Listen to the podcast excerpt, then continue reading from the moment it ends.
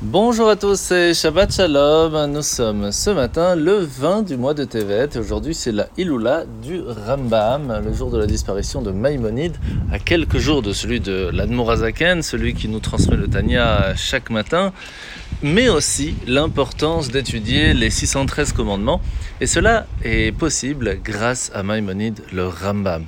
Et c'est pour cela que ce jour est important, pour nous rappeler l'importance d'étudier ce qu'il nous a transmis car euh, tout cela ensemble va nous permettre d'avancer, de comprendre ce qu'est le judaïsme et de pouvoir l'accomplir le mieux possible. Alors nous sommes aujourd'hui toujours dans la continuation du douzième chapitre du Tanya où nous essayons de comprendre quel potentiel nous avons pour être un Benoni, un homme moyen, celui qui va réussir à se battre continuellement contre son mauvais penchant, son âme animale qui essaye de le tirer et chaque fois, à chaque fois, vers de nouvelles choses, de nouveaux plaisirs pour essayer de le faire tomber. Et la question qui va se poser aujourd'hui, c'est à quel moment peut-il se reposer? À quel moment est-ce que le Serara, son âme animale, va, va se dire Ok, on va le laisser se reposer deux minutes, comme ça il reprend des forces? Eh bien, en fait, c'est au moment de la prière au moment précis, en plus, en plein schéma Israël.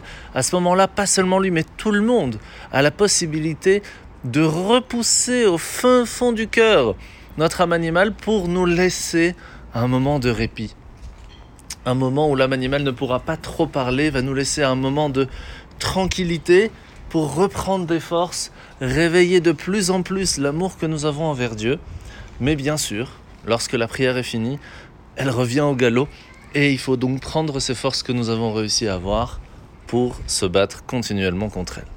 Alors la mitzvah de ce matin, c'est la mitzvah négative numéro 107. C'est que à partir du moment où une personne choisit d'amener un sacrifice à Dieu, même pour un hacham, ce qui veut dire pour des, des, des fautes euh, un peu différentes de ce que nous avions parlé la dernière fois, à partir du moment où c'est prévu, rien à faire, on ne peut pas le changer. Alors, mise positive numéro 207, maintenant nous allons parler des lois de pureté. À partir du moment où une personne touche un corps qui n'est pas vivant, eh bien il perd sa pureté, la personne. Donc, elle n'est plus pure jusqu'au moment où elle va faire tout ce qui est en son pouvoir et tout ce qui doit être fait pour retrouver sa pureté originelle.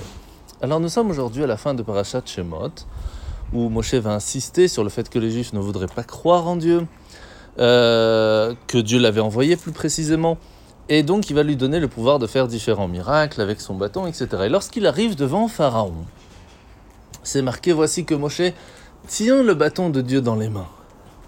En fait, ce qui est intéressant, c'est que Moshe vient voir Pharaon et lui parle avec beaucoup de respect. Ça reste Pharaon quand même, le roi. Mais de l'autre côté, il reste déterminé, avec tous les égards qu'il faut, mais il ne fait aucun compromis sur les exigences que Hachem lui demande de placer. Et c'est là que l'on doit savoir et comprendre, se rappeler que quelle que soit la personne qui vient nous parler, qui essaye de nous imposer des éléments, des modes de vie différents de ce que la Torah nous amène, eh bien, même si on doit avoir beaucoup de respect envers la personne, c'est pas pour ça que on ne doit pas garder l'autorité et la détermination de garder notre judaïsme sans rien changer.